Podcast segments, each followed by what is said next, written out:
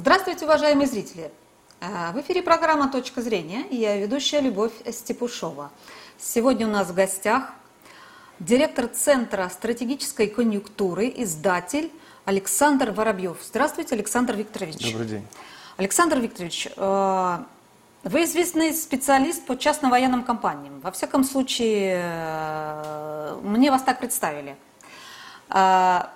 Эта тема вообще в России как-то пытается официальными лицами а, обходиться стороной. Вот в частности, когда недавно Дмитрия Пескова спросили про события в Белоруссии, да, а, он ответил так. В России частные военные компании находятся вне закона, и об их существовании он не слышал. Что такое ЧВК «Вагнер», сказал Дмитрий Песков. В России де юре такого понятия, как ЧВК, нет, сказал пресс-секретарь президента. А, вот первый вопрос будет такой. А, вот есть они или нет, эти частно-военные компании в России? Чтобы ответить на этот вопрос, надо сделать небольшое пояснение. Я не эксперт по частно-военным компаниям, я издатель. Издал я более 800 книжек. Делаю я их сам, как вот у Менделеева было хобби, он делал чемодан, ремонтировал и всем был известен как лучший эм, ремонтник чемоданов. Также я издаю книги, делаю собственными руками, мне кроме корректора никто не нужен. Издал, говорил, более 800, если из этого исходить, то я специалист и по Ближнему Востоку, и по Израилю, и, и что касается, когда я издаю книги для Русского народного собора, я специалист и по внутренней и внешней политике России. Но если говорить серьезно, здесь а, наш центр издал очень много книжек, по, и именно которые можно ассоциировать э, с деятельностью частных военных компаний. И такие, как эволюция частных военных компаний, и по поводу э, э, сотрудников, либо э, бойцов современных корпоративных армий, поэтому э, что такое проблема ЧВК, я знаю не понаслышке. Что касается, Песков сказал абсолютно правильно, у нас нет частных военных компаний. К сожалению, нет.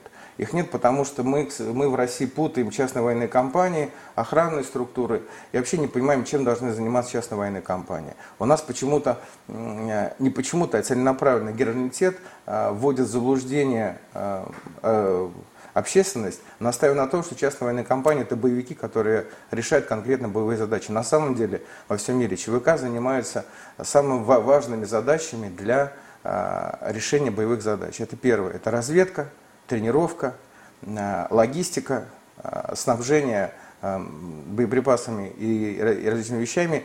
Но самое главное, это, конечно, разведка. Вот. а таких... почему, почему возникла необходимость вот в этих частных военных компаниях? Что армия не справляется?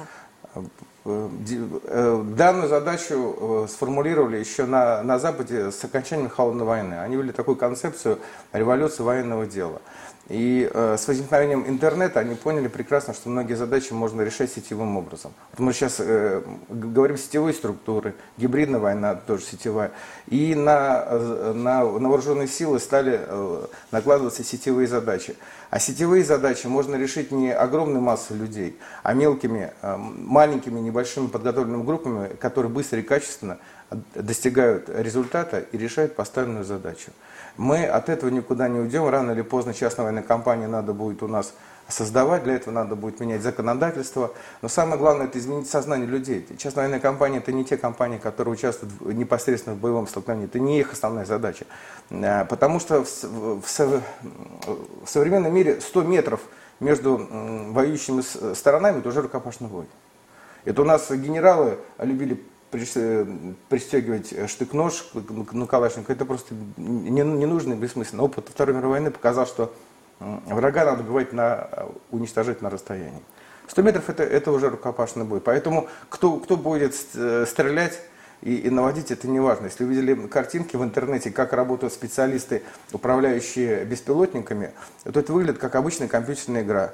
Сидит э, субтильный, в очках, как я, молодой человек смотрит в монитор, а, примерно пытается распознать, какие цели показывает ему беспилотник, и нажимая на кнопку, его уничтожает. Та же самая компьютерная игра, а, те игры, в которые играют э, все, все современные но, но мне кажется все же, что главная, главная идея вот этой, этой частной военной компании в том, что государство как бы немного отстраняется от э, ответственности за выполнение данной военной задачи. То есть как бы не мы тут, а вот какие-то... Не совсем так. Дело в том, что я опять же говорю, что наш германитет, он специально вводит в заблуждение, пытаясь э, остаться монополистом для, э, в той области, где, где применяется военная сила. Э, так, такая ситуация сложилась совсем недавно. По-моему, с 1648 года, когда был заключен Вестфальский мир, э, то применение силы было монополизировано государствами. До этого практически все структуры, которые выполняют те или иные боевые задачи, были частными. А, что, что касается вот этого разговора о том, что воевники, наемники очень медленно наступают и быстро отступают, то, что говорил всегда Никола Макиавелли, то можем посмотреть, чем окончилась его жизнь. А, он э, грезил просто идеей о том, что надо сформировать милицию, чтобы защищать Флоренцию, Флорентийскую республику, уничтожить частную военную компанию, брать этих а, ненавистных ему кондотьеров а, типа Сфорца. И он создал такую милицию для обороны Флоренции. Наемники ее разбили в пух и прах. Э, не сомневаюсь, это люди мотивированные, да, умеющие воевать, да. Но вот э, я вспоминаю недавнее откровение Эммануэля Макрона, который сказал так, что вот он предъявлял претензии Владимиру Путину о том, что в Ливии там действует э, так называемый ЧВК «Вагнер». Не знаю, существует она или не существует, неважно. На что Путин ему, ему ответил, это он так говорит, да, в французской прессе было на это так написано, что, мол, ну это же частная военная компания, мы тут, мол, ни при чем. А, то есть, э, во-первых, он признал, ну, опять же, со слов Макрона, что э, там есть российские наемники э, в Ливии, в Ливии, да, и э, отгородился от них. Это очень удобная позиция в России, я имею в виду, для России. То есть не легализовывать этих людей, как бы у нас их нет, но на самом деле это как какая-то такая э, военная сила России, с, которая существует. Правильно я понимаю? Которая существует и которая Макрону вообще надо молчать, э, молчать по этому вопросу по одной простой угу. причине. Вот сейчас Иван Коновалов, чьи книги мы в самом центре издавали, он как раз вот, вот Иван, это лучший специалист по частным военным компаниям, он прекрасно знает историю возникновения, написал много книг, статей. Сейчас у него очень замечательный блог на Яндекс.Дзен, где он как раз и описывает в небольших статьях, как, как устроена э, современные подразделения для решения боевых задач, как были устроены колониальные армии всех стран. А дело все в том, что колониальные армии были вообще у всех стран. Не, не только у, у Ост-Индской компании были свои войска там, и внутренняя валюта. У Португалии были свои войска, у Бельгии, у Испании даже. А, ну, британцы, это понятно, у, у, у Германии, вообще у всех, все, кто имели какие-то экономические интересы в Африке, у них все были э, колониальные армии, которые, в принципе, формировались по одному типу. А были белые офицеры, унтер-офицеры, а остальные были просто туземцы, которые выполняли те или иные задачи, причем их набирали со всей Африки. Вот, к примеру, мы сейчас все, все переживаем по поводу смерти Каддафи. А Каддафи создал первую мусульманскую частную военную компанию. Это знаменитый э, исламский легион, из которого потом сформировали все джихадистские армии, которые были, Аль-Каида оттуда вышла. Он был инициатором всех э, конфликтов, которые были в Африке, в Чаде, э, в, Сомали опосредованно, в Судане. Тех бойцов, которых он собрал по всему миру – накачал их э, с помощью своей зеленой книги, а потом потянулись другие шейхи, они потом разбрелись по, по всем армиям, мы бы не, не имели такие... Американцы пришли уже на подготовленную почву. То, что они когда делали Аль-Каиду, это благодаря Каддафи, он все это дело создал. Он был инициатором этих вещей. А, и что касается Макрона, иностранный французский легион, куда набирают только головорезов, и там даже, по слухам, люди должны э, перейти нелегально э, границу. А, их вот как раз был сформирован как, как частная военная компания для решения задач, которые стоят перед Францией в Африке. Ну, э, в чем он не прав? В том, что у России там нет ЧВК в, Ливии? Или то, что... Э, в чем не прав Макрон? Э, не поняла вас. Он не может предъявлять претензии России, потому а, что он не может России... претензии. Ну, но, ну, смотрите, но в принципе, смотрите. да. Основная, есть две причины, по, э, по которым генералитет не любит э, ЧВК. Первое, это то, что а, якобы наемники и частная военная компания будут участвовать в затягивании конфликтов, чтобы извлекать прибыль. Угу. Второе, то, что они за это получают деньги. Но ну, позвольте, давайте вспомним а, в, Афг... в, Афганистане конфликт. А, есть неопровержимое доказательство, что он затягивался с нашей стороны, чтобы и туда стремились все, все офицеры. Почему? Ро... Служебный быстрый рост по службе, присвоение внеочередных званий, зарплата высокая, возможность товарищества в березках. Это что? Это что, не ЧВК? Вот, вот, к примеру, я вспоминаю, на лекциях раньше любил Зотов, он долго руководил кафедрой истории железной философии э, в МГУ. Это как бы основная кафедры считается так, неформально философском факультете. И он рассказывал, когда он был маленький, он разминировал минные поля. Причем, допустим, немецкие поля было очень удобно разминировать, там несколько нашел мины, а дальше по схеме. Наши было сложно. Вот как-то у него у одной из мин стал из рук выскальзывать взрыватель. Он за несколько секунд у него пролетела вся жизнь перед глазами. Вот, вот он за этим рассказывает. Но он а, рассказал самое важное. Он же почему разминировал? Он был комсомольцем, все, их могли под построить и сказать, ну что, октябрята, егелята, давайте, идите, разминируйте э, минные поля, и все бы пошли, все бы сделали. Но им за это платили деньги. За сбитые самолеты платили деньги во время Великой войны. Давали карточки. Да, это были небольшие суммы, но они все-таки э, еще дополнительно стимулировали людей. Войну выиграли экономически. Вот, допустим, сейчас все хвалят Берию, да, что он замечательный управленец. А что сделал Берия во время войны? Он был заместителем по э, проблемам боеприпасов, атомной ну, ну, проблеме и снабжения. То есть он занимался важными вещами, потому что э, те затраты, которые уходят на боеприпасы ГСМ, они просто немыслимы. Это, этим невозможно государство заниматься. Вот, вот, к примеру, если мы уйдем от темы маск. Угу. Вот зачем маска нужна американцам? Все прекрасно понимают, что он использует уже готовые технологии, он просто их во, во, воплощает в жизнь. Конечно, это раздутая вещь, деньги туда вкладывать не надо, просто все обанкротятся. Вот. Но он решает задачи. Они э, распиарены, они не, не настолько эффективны, но стоящие эти задачи он решает почему? Потому что он создал частную организацию, которая не имеет э, бюрократического аппарата. И э, идея от, от ее возникновения до решения, она проходит очень мелкие этапы. Как у нас возникли все КБ, авиационный Туполь и другие, это были частные лавочки частные лавочки, которые потом э, переросли там, в, э, в конструкторские бюро. Поэтому, когда мы говорим о ЧВК, что люди получают деньги, это не тот довод. У нас все офицеры получают деньги. И, и конфликты э, ген, генералитета затягивают. Здесь проблема все опирается в чем? Что э, наш генералитет пытается оставить у себя монополию э, для для применения силы. Но в современных условиях без маленьких мобильных групп многие задачи решить нельзя, потому что времени нет. Просто нет времени. Ее надо решить быстро и качественно. А это могут только сделать подготовленные группы. Вот смотрите, с моей точки зрения, как раз э, наше Министерство обороны активно использует эти группы э, ЧВК так называемых. Я думаю, что и в Сирии эти группы используются как-то. Или они туда действительно вот приезжают в Сирию по найму сирийской стороны. Вот смотрите. Вот, или, вот, или, э, или Министерство обороны Давайте лукавит. подойдем с другой стороны. Вот те люди, которые воевали на Донбассе, они кто, наемники или добровольцы? А... Добровольцы. Мы считаем, что они добровольцы. Ну... И, и на самом деле э, они бросали там и отпускники даже. Причем между, очень важно, что без этих добровольцев не, было, не, было, не была решена задача. Мы вообще э, по двум причинам э, ДНР, ЛНР э, не, не погибли. Первая причина – это то, что и самое главное, то, что украинцы оказались э, большими раздолбаями, чем мы, это очень важно. А второй момент, э, скорее всего, что э, пришли просто подготовленные люди, которые начали руководить артиллерийскими расчетами, и это могло, это по, помогало решать задачи, потому что ду, дури было много, и, по, и подготовленных бывших спецназовцев могли с БТРов э, выбросить в чистое поле, где их накрывали минометные батареи, много что было. Но дело все в том, что они были добровольцами, и большинство из них ехали по зову сердца. Денег они э, не, не получали. Но их что? Их все-таки а, давали им обмундирование, давали им еду, да? Вот. А та статья, которая сейчас есть в, в Уголовном кодексе, любая помощь человеку, участвующему в военном конфликте, приравнивается как помощь э, наемничеству. Поэтому mm-hmm. все люди, которые посылали гуманитарную помощь э, добровольцам на Донбасс, э, уже подходит под эту статью. Ну, у нас, вы знаете, сажать. законы это вот одно, у нас одна тема, двух а, а практика это другое Вот смотрите, у нас по, по нашим законам, по-моему, в 2013 году посадили двух человек.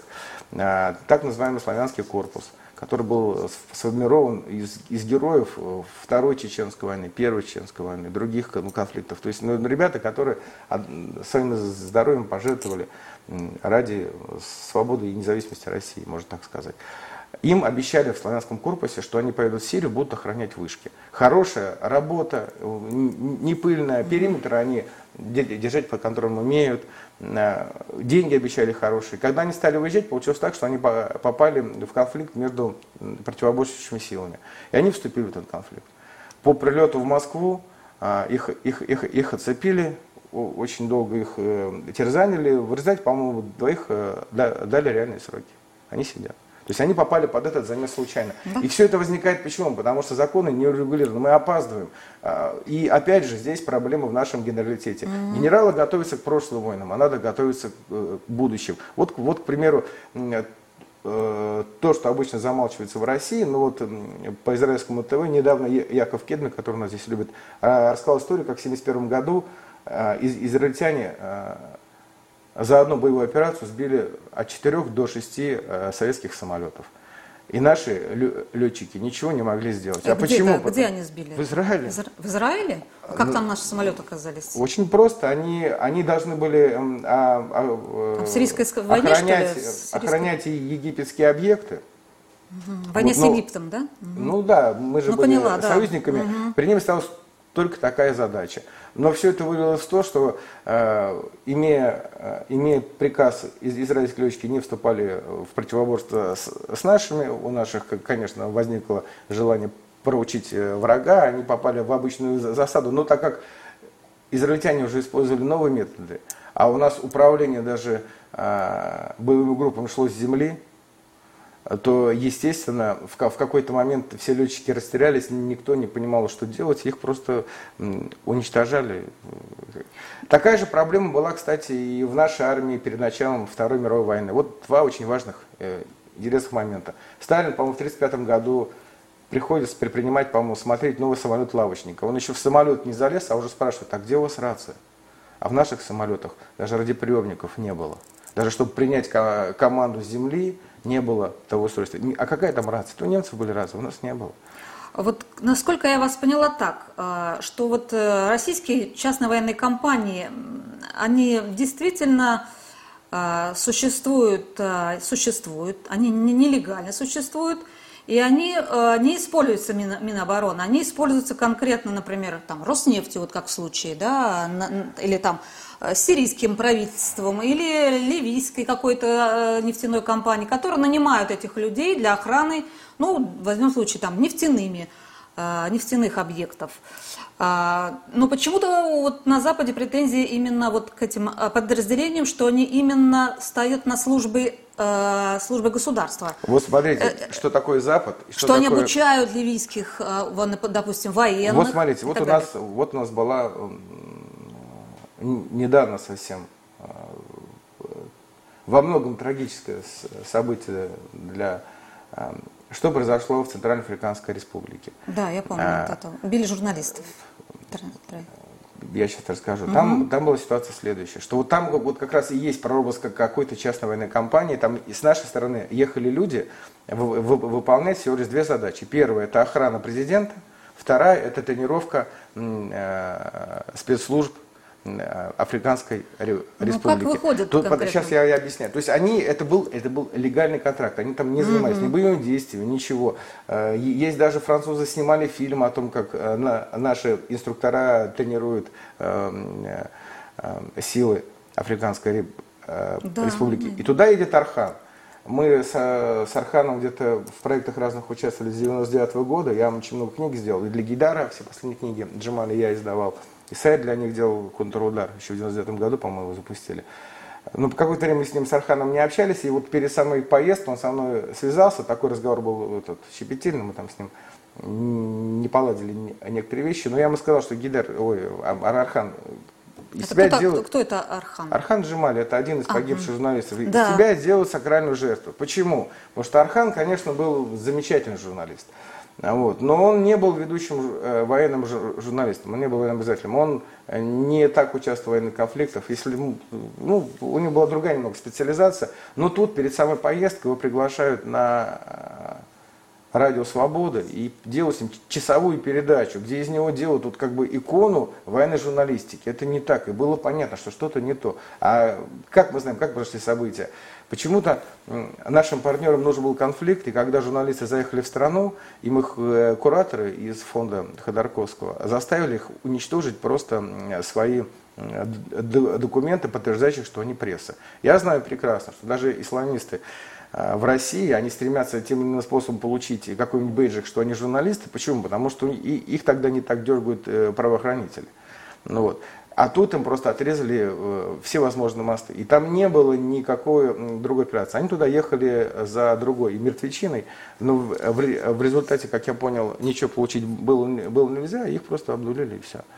И это вот тому, как, что Запад пытается сделать с Россией. Потому что э, получается так, что мы являемся возможным серьезным конкурентом на этом рынке. А рынок этот по, по разным оценкам явным, неявным, он э, достигает десятки миллиардов долларов. То есть, еще раз, это была личная инициатива э, от правительства Центральной Африканской Республики. По-моему, они обучались даже у нас, кто-то там из них. Все обучались Все, То есть очень близко знают э, Россию или Советский знаете, Союз. это надо смотреть и они, ну да, и они вот просто я не знаю, нашли каких-то здесь говорил, связи, да? Я говорил не, не, э, немного не об этом. Я говорил, что те люди, которые были с нашей стороны, находились в Африканской республике, mm-hmm. что они э, действовали там легально. Они, они занимались тем, чем должны заниматься частные компании. Они охраняли президента, они тренировали э, его бойцов.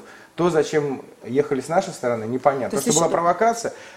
Если бы Архана мы не хотели там обнулить э, его работодатели, то бы они бы не делали накануне его поезда, целую, э, поездки целую передачу почти на час на, на Радио Свобода о том, какой он замечательный военный журналист, что он, что он икона стиля. Причем они его там все недолюбливали, потому что Архан же, он же, его связи у него были...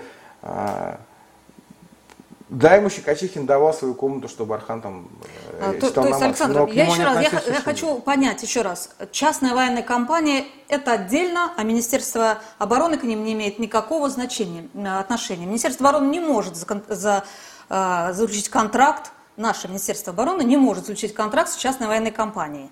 Мы таких контрактов не знаем. Не знаем. Если мы сейчас вернемся к событию, все, которое было все, в Минске. Да. Вот давайте Минске. теперь про Минск вот, вот давайте посмотрим. Вот, вот есть э, яркий пример. Вот что, что происходило в Минске.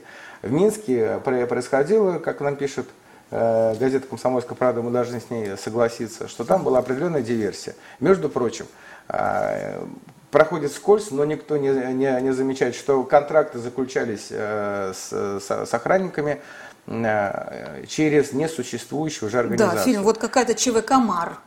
Нет, она называлась частная, частная компания «Мар». Мар, да. А, а кстати, кстати говорит, она была зарегистрирована? Смотрите, она Интересно, почему же она была зарегистрирована? Она была, а почему, а почему ее не, нельзя зарегистрировать? Ну, вообще у нас ЧВК нет, а тут была ЧВК МАР Смотрите, называлась. у нас, у нас нет в правовом юридическом поле ЧВК, у нас есть общество с ограниченной ответственностью, допустим. Она была зарегистрирована в 2014 году, называлась общество с ограниченной ответственностью, МАР, в кавычках. Да? Частная военная компания а, вот так. Да, в 2018 году, по-моему, в сентябре, она была уже закрыта. Mm-hmm. Причем а, она была не просто закрыта, свою деятельность фактически она прекратила еще в 2017 году, потому что ее и исключили из реестра юридических лиц на основании того, что она год не работала, не предоставляла отчетность и не совершала движения по своим расчетным счетам.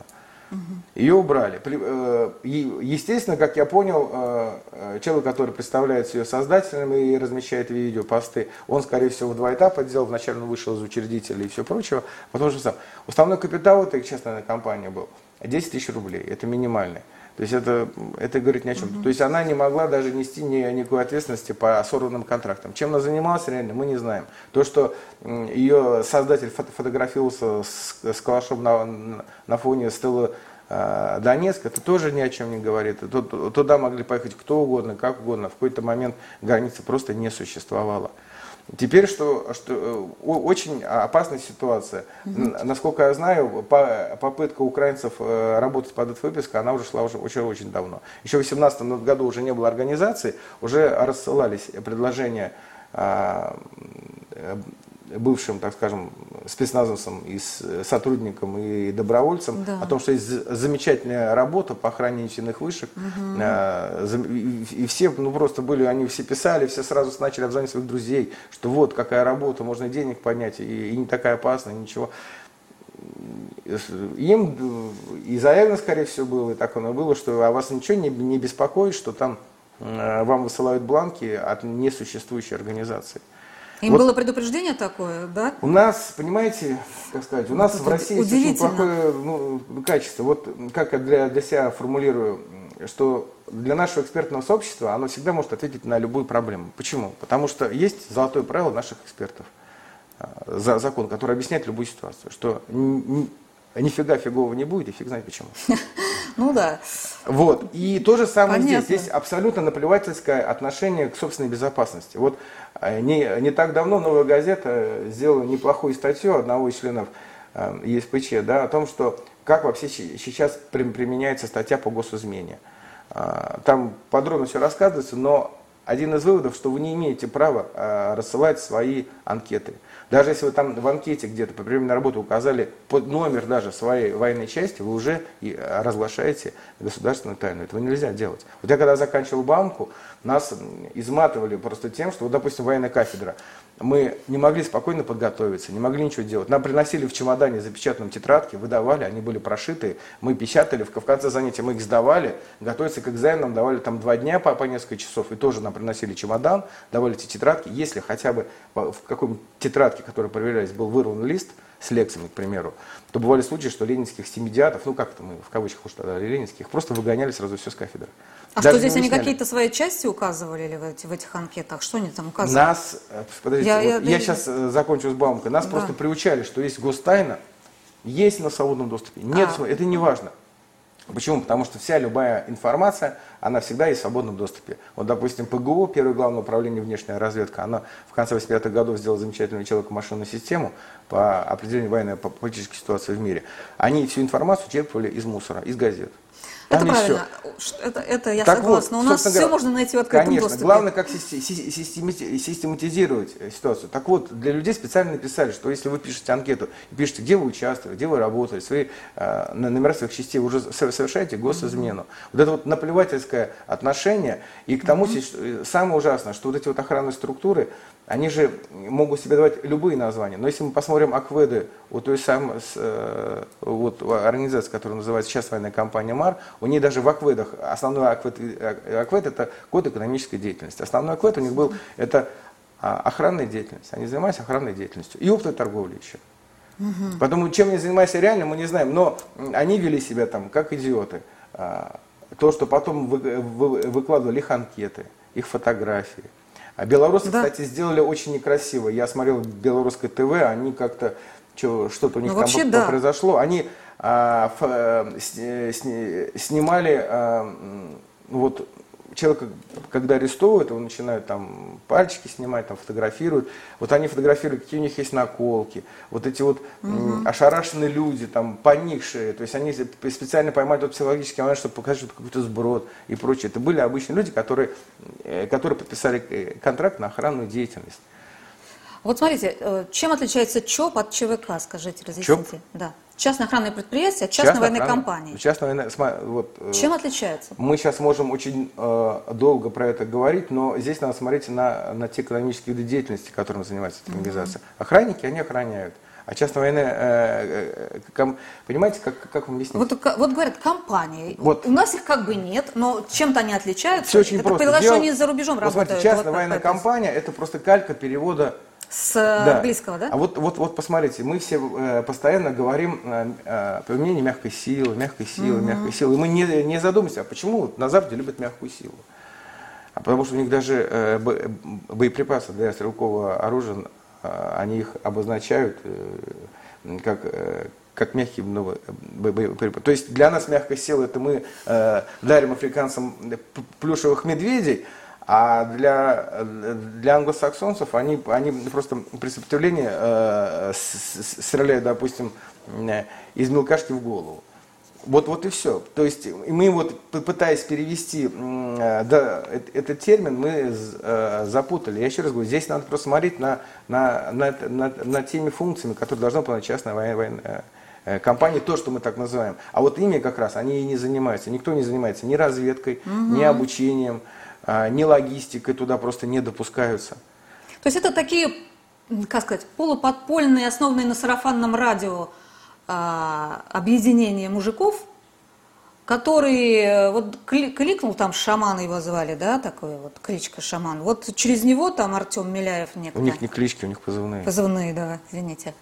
А, вот кликнул он там 90 мужиков или 180, и вот они собрались. То есть ничего, никаких структур это из себя не представляет.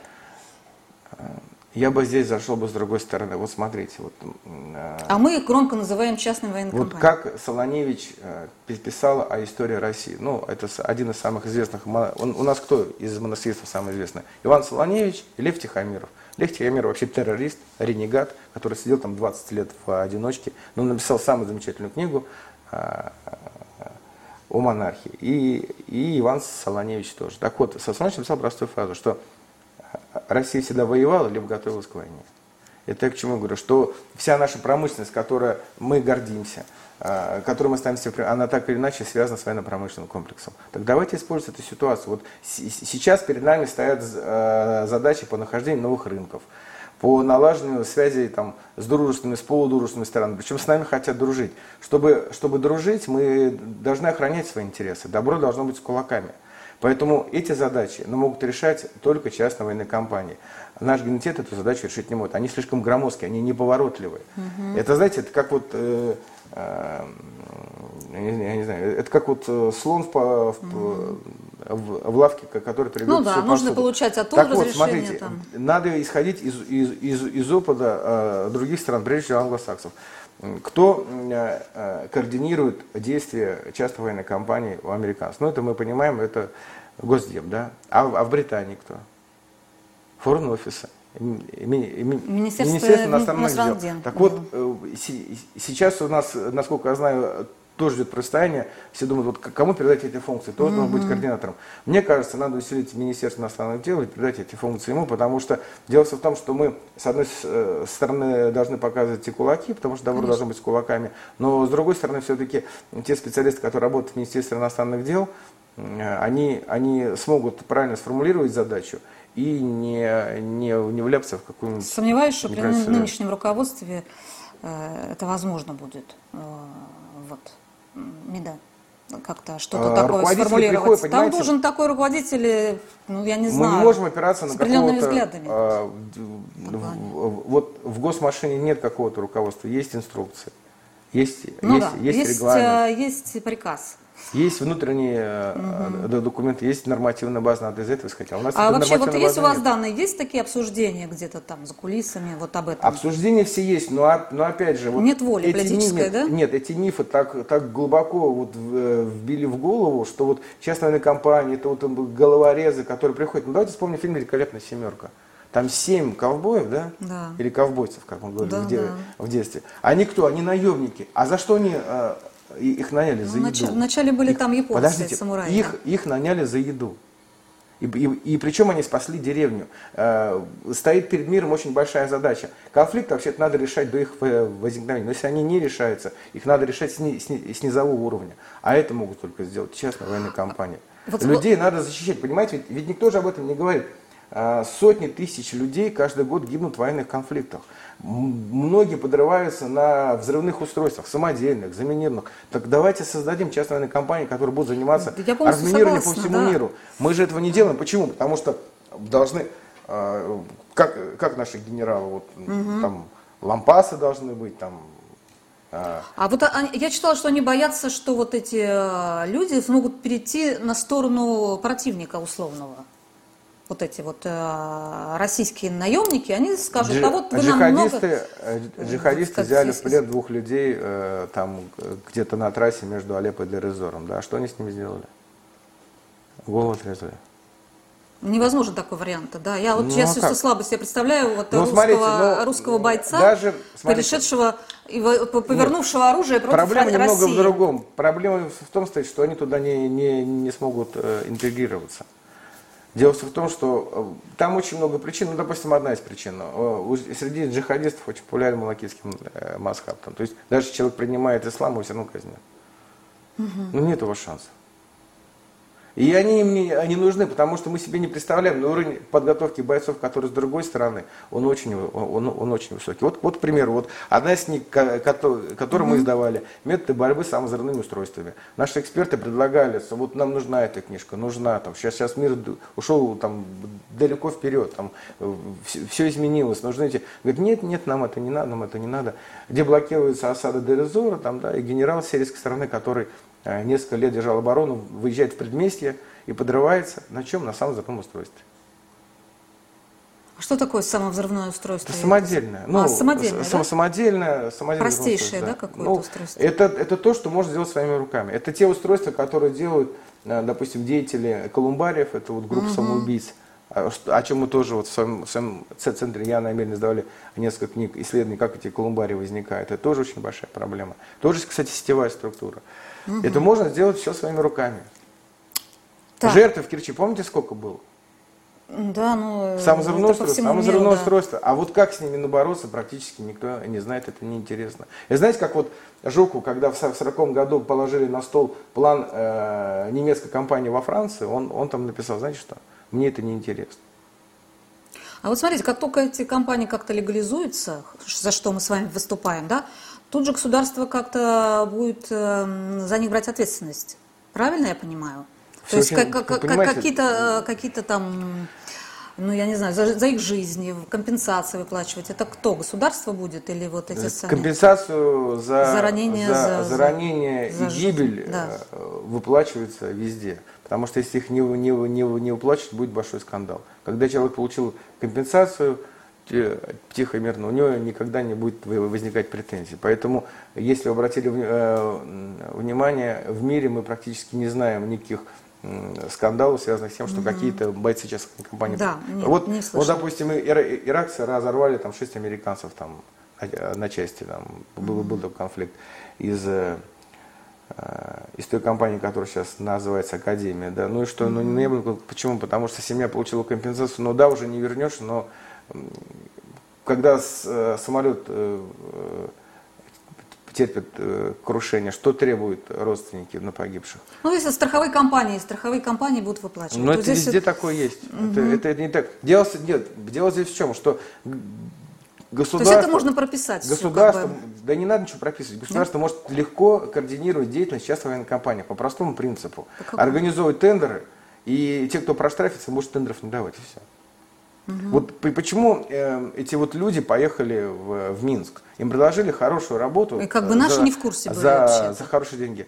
Но подождите, ну в Минске сейчас происходит событие. Там сейчас э, арестовывают э, э, людей, которые приехали из, из, из, э, У- из Украины, из России, из Польши, я думаю, из Литвы, из Латвии. Но они что, за- заехали как-то? Как они заехали?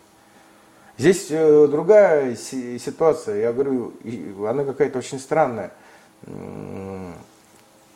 Здесь я виню, вот э, я не, не, не договорил наплевательское отношение к, э, к, что называется, к режиму секретности. К нему надо относиться очень так. Ну, потому что э, у нас... э, Но какую они там тайну раскрывали, вот это, эти люди, которые, э, которые нанялись? Есть какую они определенные тайну правила, рас- есть раскрыли? определенные правила. Если они заполняли свои анкеты, указывая о своем прошлом боевом опыте и тех и номера тех частей, где они служили, А они это, это уже да? является преступлением. А, ну мы их, э, я А не знаю, зачем мы такие анкеты? Они, они что, не в курсе Смотрите, этого? меня, меня, вот удивительно меня просто. очень серьезно пугает и настораживает та ситуация, что если происходит какая-то ситуация непонятная, сразу в интернете сливаются а, данные о добровольцах, вот, об охранниках, которые едут через Минск охранять. Вот, вот, к примеру, ситуация была, могу сказать, знаю точно. А, доб- доброволец из Харькова получил ранение, его там еле спасли. Вот он себя в госпитале приходит, садится на кровать, де- держится руками за эту капельницу, и они делают фото- фотографию в палате в госпитале. Через два часа фотография на миротворца.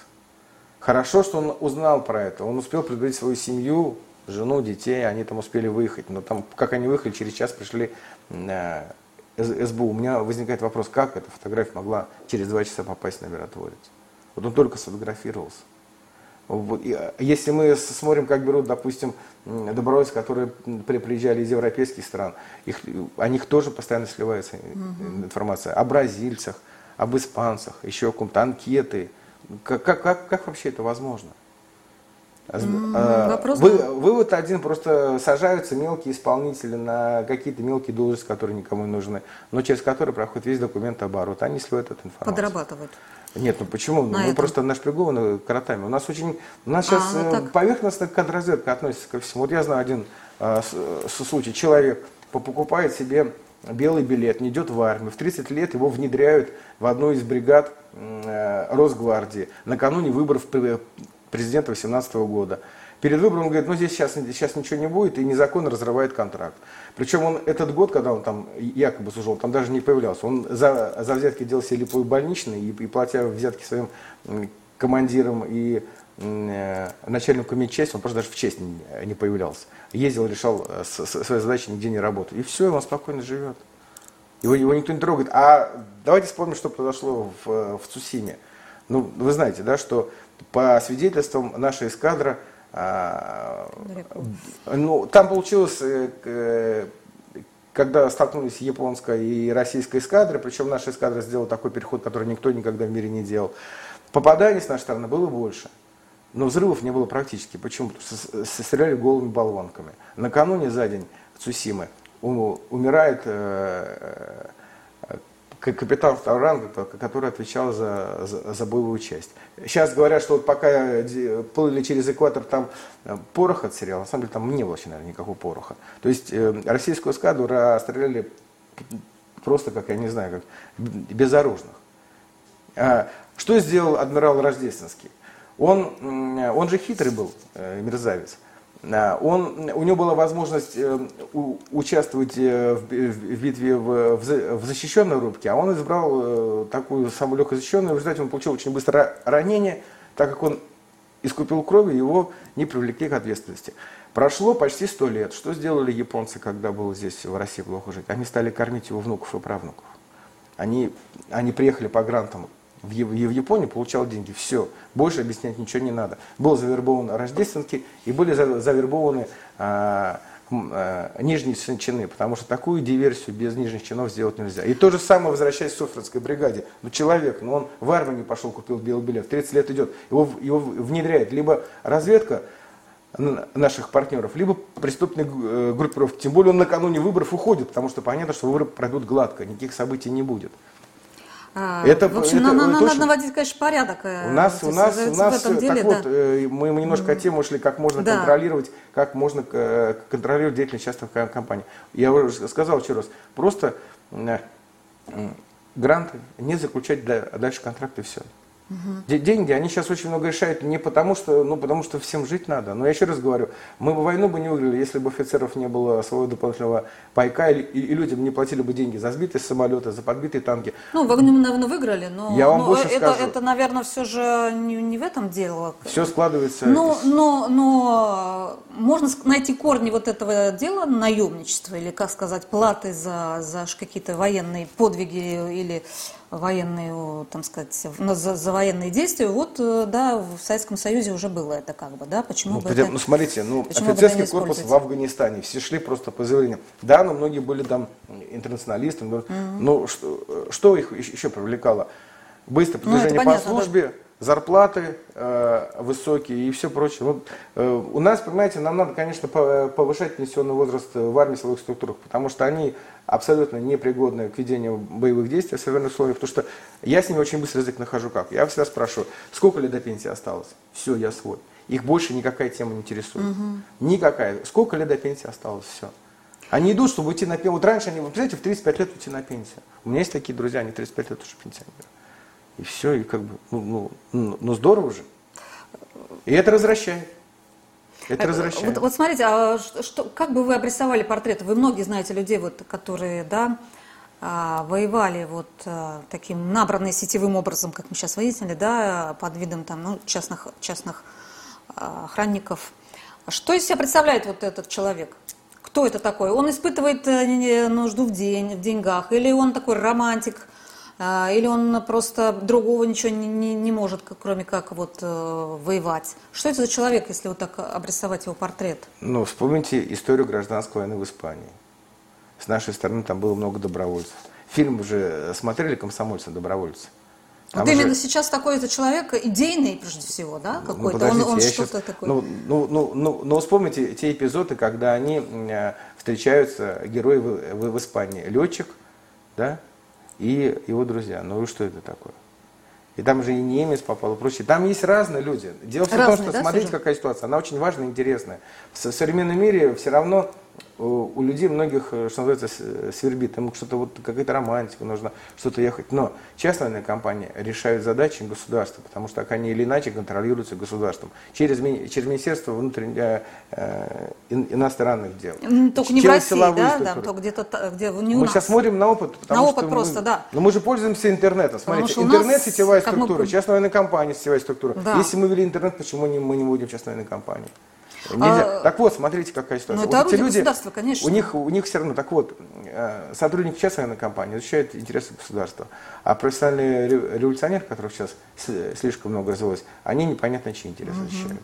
И вот мы видим на примере Беларуси. Да, наверное, там э, есть определенные претензии к Лукашенко, но они сейчас хотят также спустить свою страну в, в унитаз, как сделали на, на, на Украине. У меня на Украине бабка 90 лет, двоюродная. У, у нас прадед прабабушка, несколько дедов умерли в Питере во время блокады. Она там жена офицера весь СССР проводила. 90 лет скачет на Майдане. Кто опаснее? Бойцы, дело в том, что частная военная компания, они позволяют предотвратить возможные конфликты. Вот был конфликт, ну, ну помните, международная панорама 80-е годы. Она чем закончилась? И в, середине война в Анголе, УНИТА там и все вот да. это, это бесконечно, это, это десятилетие. Потом заходит частная компания ЮАР, а, состоящая офицерский, так скажем, корпус из белых, вот, а, а бойцы, боевики это, это нигры а, из разных э, племен. Они разбираются с, с движением УНИТа за, за несколько месяцев.